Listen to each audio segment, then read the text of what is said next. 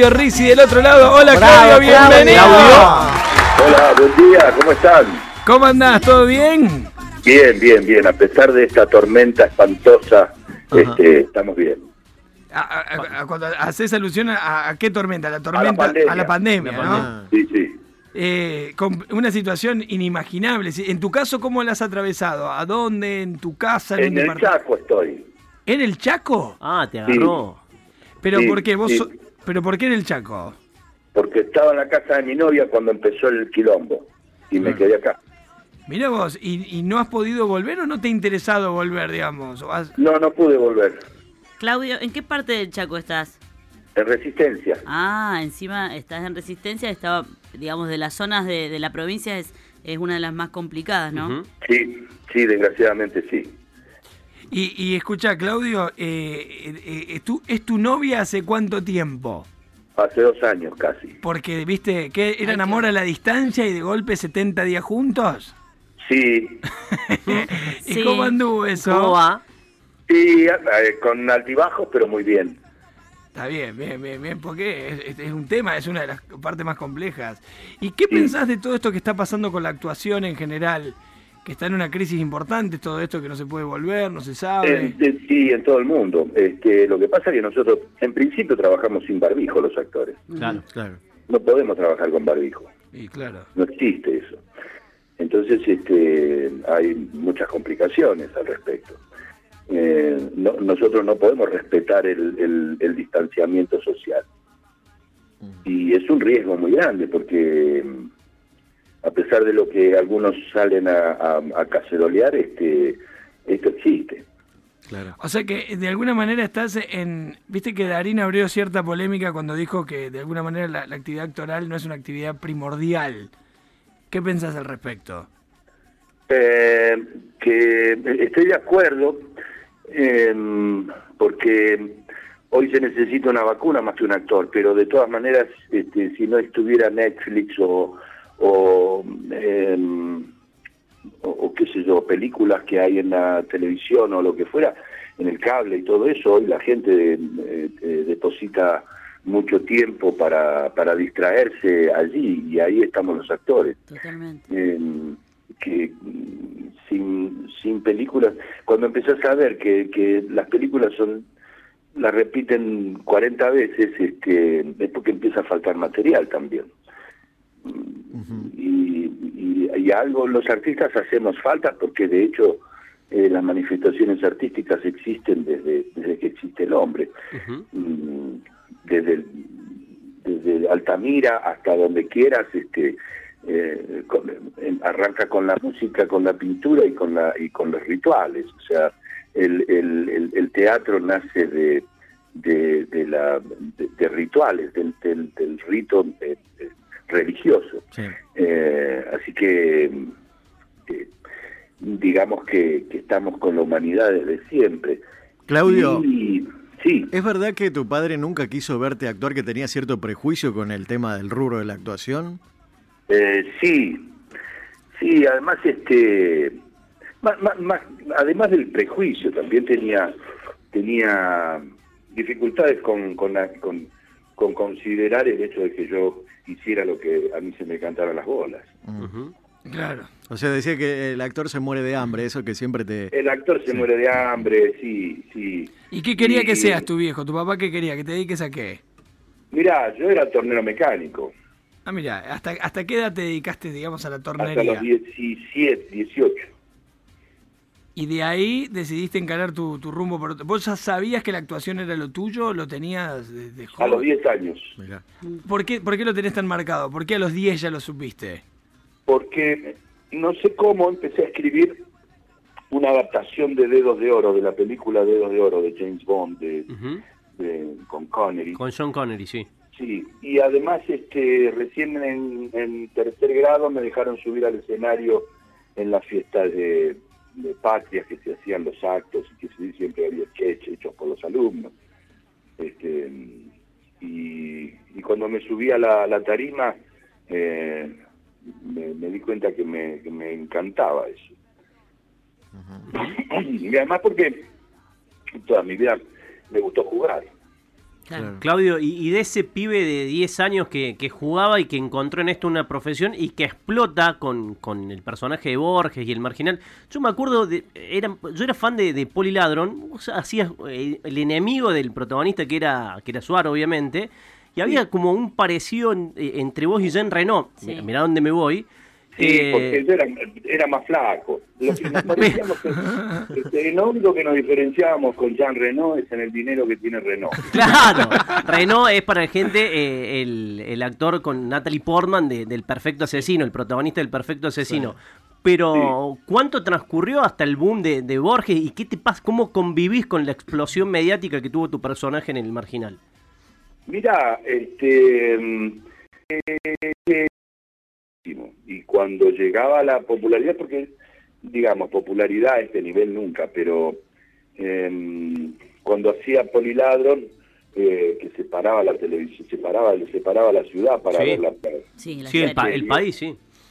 Sí, este, y era interesante la repercusión que eso conllevaba cuando yo andaba por la calle y qué sé yo.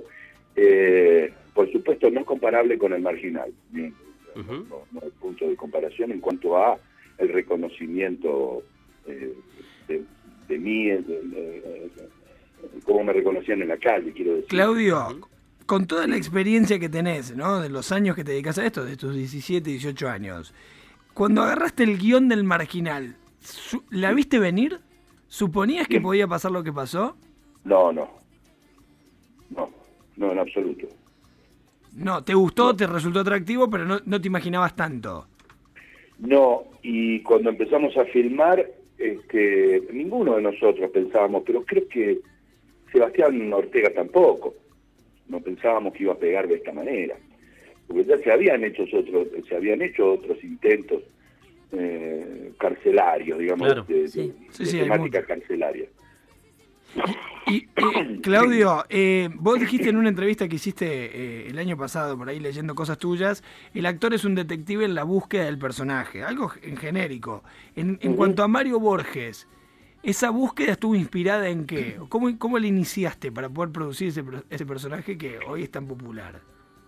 Mira, en principio eh, yo vengo haciendo Chicos Malos hace mucho tiempo y eso te abre eh, muchas puertas, porque, eh, porque eh, lo que hago, lo que pero también tiene que ver Ortega Luis, que fue el que dirigió los primeros capítulos.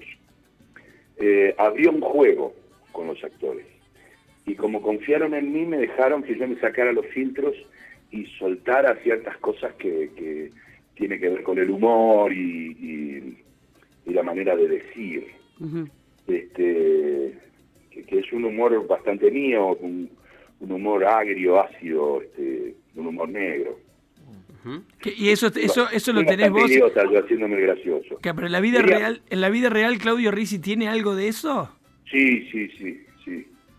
Sí eso sí la parte del humor sí Este, y después, bueno, son juegos y, y había, yo he conocido, porque lo que tienen los Borges es que son humanos, por eso son tan queridos, son, son, eh, eh, son antihéroes, eh, son villanos pero queribles. Es muy raro que la gente nos quiera tanto, a Nico y a mí, este, que hacemos esa, esa, dupla. ¿La gente te dice Marito? ¿Te dice Marito por la calle? Sí. Te dicen Marito, eso es maravilloso, ¿no? Sí, por un lado sí, Este, por el otro eh, también se instala la cosa de marito cuando cuando uno no es marito, cuando eh, eh, uno es un montón de cosas más que marito. Claro. Claro, imagino una situación que es eso, tenés que hacer una operación, va a comprar un auto, llega Mario Borges a comprar el auto.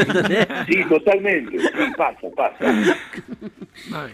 Claudio, te quería preguntar, hablando un poco de lo que decías al principio, respecto de las expresiones artísticas como un ritual que tiene que ver con la humanidad, con el ser humano.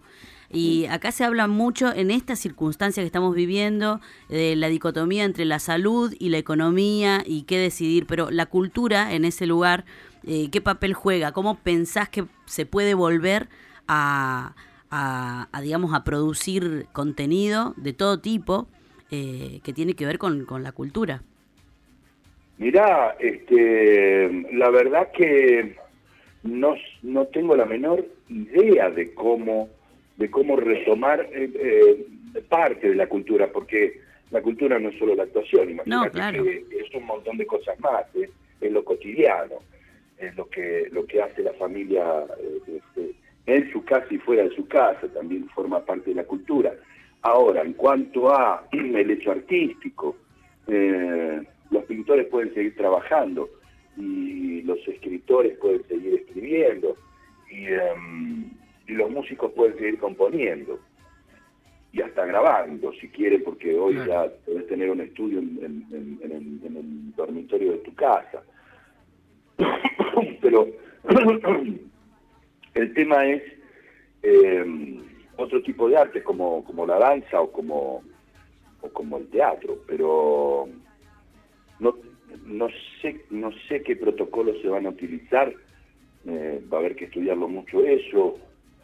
Eh, en principio, por ejemplo, en nuestro caso no, todavía no se ha podido construir la cárcel nueva donde tenemos que filmar, porque está prohibida la construcción. Claro. Claro, o sea Entonces, que. este, no la han podido construir porque no se puede grabar, no, no vamos a grabar más donde grabábamos, que era en la cárcel, la vieja cárcel de caseros.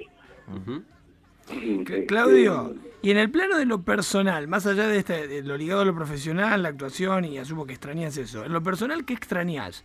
¿Cómo sos en tu vida personal privada, si se quiere? No sé, ¿te gusta juntarte con amigos? ¿Sos un tipo muy sociable? ¿Tenés gustos que, que esta cuarentena tuvo que frenar y demorar un poco? ¿Viajar, etcétera? Eh, ¿Hay algo que estés extrañando mucho? Eh, los viajes, sí, sí, me gusta viajar. Eh, eh, no soy un tipo demasiado sociable, no soy de reunirme tanto con los amigos. Eh, sí, me reúno con ellos, claro, por supuesto que sí, pero no soy de... eh, se me- eh, sucede que yo tengo mi casa, por fin me pude comprar un, un- un departamento. Eh, ¿Ahí en Capital, en Buenos Aires? en Buenos Aires, volví al barrio donde nací. ¿En qué barrio San Juan y naciste? Buedo. San Juan y Buedo. Ah, bueno. Y, eh, y después de, de- de toda una vida de laburo pude volver, pude, y pude tener mi casa, mi propia casa. Eh, porque siempre viví como de prestado o alquilando alguna cosa que no que nunca la sentía eh, mía. Propia. Pero, perdón, ¿te pudiste eh. comprar la casa gracias al éxito del Marginal? No. No, no. No, si no, No, ese, no. ese es el- la sumatoria de años de, de laburo. Sí, Claro. Claro, sí, sí, sí, sí, sí. Sí, además este, yo estaba haciendo Terrenal, una obra de Mauricio Cartún, que fue un bombazo, en el Teatro Independiente, y hacíamos funciones de jueves a domingo y no había localidades. Genio. Claro. y, y eso ayudó muchísimo también, mucho, mucho, mucho. Claudio, dicen que Pero, pero, sos- pero- pero- sí. Perdón, pero- para, para que quiero que cierre. Sí. Entonces, tenías la, te pudiste comprar la casa y, Sí. y- y sos muy de estar ahí, de, de- de quedarte con vos sí, en tu casa. gusta. Sí, porque ese es mi lugar, más, Claro. más que el tema de la, de la propiedad. Mm. eh, era el lugar, mi lugar. Eh, y este, yo siempre viví como, como en, en lugares que, que no me sentía, que no sentía que no eran mi lugar, entonces me expulsaban. Y, y durante muchos años esto referente a eso de las reuniones sociales y qué sé yo. Claro. Eh, yo durante muchos años como vivía en la calle, digamos. No, no era un homeless, este, me refiero a que De acá para allá. el café, Claro. Sí, sí, sí, claro. café, Donde de este, compartíamos sueños con, con amigos míos, con compañeros míos, este, con gente que hacía teatro, que hacía cine, este, que estaban estudiando, que eh, bueno, y veíamos al- a, los referentes nuestros, como sé yo, actores como Ulises Dumont o, o Héctor Alterio cuando volvía de España, este, y paraba en el bar donde parábamos nosotros, ahí en la calle Corrientes, y, y eh, pero mis, mis lugares, mis, mis- donde yo habitaba, me expulsaban, Mira, porque no eran mi lugar. sí. O era la casa de algún amigo, o de alguna amiga, o, o, o algo alquilado que, que, que era nada más que para, para, para tener un techo donde dormir y, nada más. Claudio, hablando entre tus amigos y compañeros, dicen que tenés muy buenos dotes culinarios, que sos muy buen hacedor de guisos. ¿Eso, eso es verdad? ¿Que haces unos guisos? que decir mi novia. Pero dice que la- los compañeros también dicen que han disfrutado. ¿Te gusta cocinar? ¿Te gusta hacer guisos? Ah, te gusta. Sí, me gusta, me gusta. ¿Y con la parrilla te llevas bien? ¿Te gusta el No fuego? me- preferís- No, no soy, no soy un gran asador porque no, digamos que tuve un momento en Monte Grande, pero no, no soy, la verdad que no, no, no, no, no puedo decir que hago buenos asados porque mentiría, no. Guiso no, sí. eh, eh, zafo, digamos, sé prender el fuego eh, eh, con métodos que, que, que, que jodemos que son de los indios Quilmes, porque lo hago con la botella y los diarios, que es una Ah. Eso no falla jamás, no tenés que tocar nada, hacer la timonía esa con la botella y se terminó. Claro. Este, y, y, eh, o sea que prendo el fuego bien. Ya, sos un buen prendedor. eh, Claudio, una, una... hecho, he hecho, este, eh, pechos enteros, digo, eh, ¿cómo se llaman? Costillares enteros. Ah. Pero Para Para, allá. para, Bichos para 20 grandes. personas, ¿sí? Y, y me han salido muy bien, que se despega el hueso y tal. Zafamos, digamos. Sí, haciéndolo con mucha paciencia, pero cuando me tomo la paciencia, eh, tengo que estar muy tranquilo, tengo que tener mucha voluntad, mucho amor, muchas ganas. Sos un En tipo... cambio, en la cocina soy más de cacerola y qué sé yo. ¿Sos, sos un tipo tranquilo eh, en general o hay algo de, de Mario Borges en tu personalidad también? Ese que es tranquilo hasta que lo encontrás. Eh, Sí, soy muy calentón. Hay algo, hay algo. Sí, sí, sí, sí, sí, No, porque uno sí. nunca, es como periodista te digo, vos vas a entrevistar a un tipo que lo conoces de- Del de- personaje. de, de Mario Borges. Pero, pero por eso, el error está en, en quedarte con el personaje no, no, y claro. no ir a la persona. Y vos nunca sabés cuánto del- de la persona hay en el personaje. Entonces que hay algo ahí entonces, que cada tanto te calentás, digamos. Sí, claro. Este, lo que pasa es que todos los personajes, mira, no sé quién, alguien muy inteligente dijo, hay tantos Hamlets como actores lo representen. Claro. No hay uno solo. Claudio, y, y- y para armarlo a Borges, eh, inspirado en, eh, por ahí, eh, llegué a escuchar en, en un tipo que, que estaba metido en el tráfico. mira, yo conocí, conocí varios malandrines. Poliladro me acercó ladrones de verdad que venían y me invitaban a, a tomar algo si me encontraban en, un- en una barra de un bar o algo por el estilo. Este, y he conocido también, por otras circunstancias, este, por ejemplo, vi un tipo que estuvo 18 años en Cana, eh, que era un abuelo maravilloso, con un muy buen humor, con una una eh, una paz, este, está tipo muy tranquilo, que disfrutaba mucho, que yo lo veía jugar con su nieto, porque hemos compartido un par de asados en, en un lugar, una vuelta, y el tipo era traficante de, de- de diamantes. Él había estado preso, él había estado... 18 años en Cana y tenía una 45 en la cintura. Bien, Pará, ¿y tranca. cómo llegaste vos, eh, Claudio, a conocerlo a este señor? Por, por X circunstancia, era amigo de un amigo mío Ah, y vino, sí, y vino a un lugar, qué sé yo. Bueno, este... Y después me entero quién era. Cuando, cuando vi la máquina, digo, ¿y, y- de policía? Cuando vi la No, hay máquina. Ah, bueno. Este, Pero bien, comemos el asado. Pero escucha, Claudio, llegaste a no llamarlo... sabés la ternura que tenía ese hombre cuando veía a su nieto, pero no sabés lo que era. Claro. Y el tipo se bancaba, se bancaba todo, se las bancaba todas. O sea, había, había estado en cana, creo que porque eh, había matado a un policía, no sé cómo era la mano. ¿Y llegaste a juntarte con él después de esa ocasión? Tipo, No, no. No, o sea- no, no, no, porque no era amigo mío, era amigo O de un sea, amigo. te quedó esa imagen y dijiste, de ahí me puedo inspirar. Claro, él puede haberte visto y, y- y dicho, epa, ¿Ese soy yo? soy yo. No, no creo, eh, pero alguna cosa de Mario Borges sí debe haber ahí. Claro.